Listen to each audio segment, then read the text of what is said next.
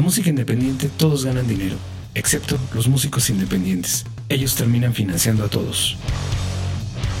Hola, soy el Dr. Noise y les doy la bienvenida a este espacio dirigido a artistas independientes, en el que trataremos temas sobre producción musical, con la intención de compartirles experiencias y conocimientos que les ayuden a elevar la calidad de sus producciones y así poder competir con los artistas del mainstream.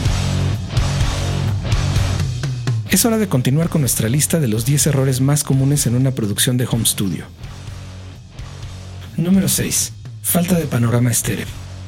Por lo general, los elementos clave como bombo, caja, voz principal y bajo deben situarse en el centro de la mezcla, pero si colocamos muchos instrumentos ahí o cerca del mismo, la mezcla sonará poco definida y aburrida.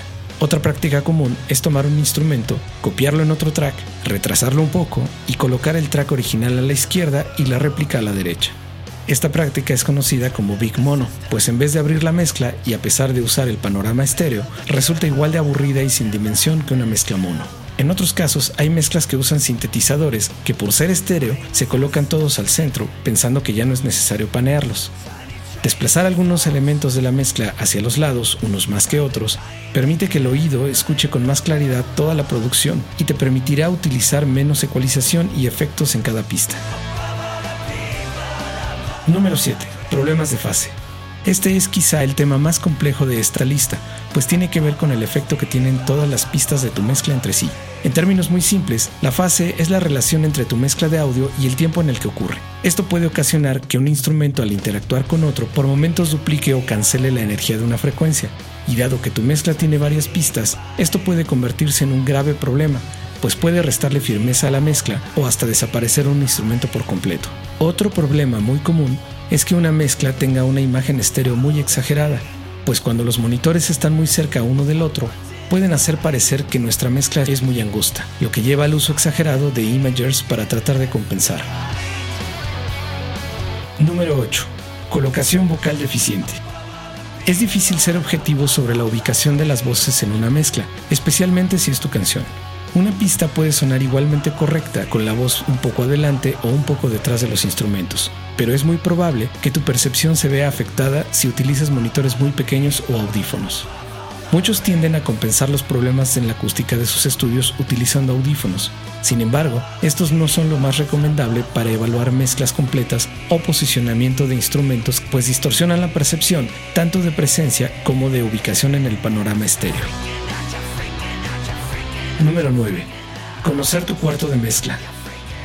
Tal como mencionamos en el primer punto, es muy raro que un estudio casero tenga un tratamiento acústico apropiado, pues es un tema muy complejo que debe realizar un profesional y no es algo barato. Es por esto que debes conocer bien las características de tu cuarto, principalmente sus deficiencias. Te recomiendo hacer una sesión completa, escuchando a través de tus monitores la música que te gusta y que conoces bien, especialmente del género que mezclas.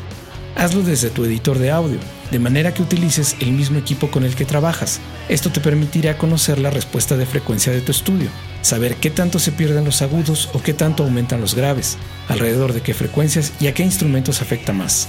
Te recomiendo ver los videos dedicados a la calibración de monitores y ondas estacionarias en mi canal de YouTube.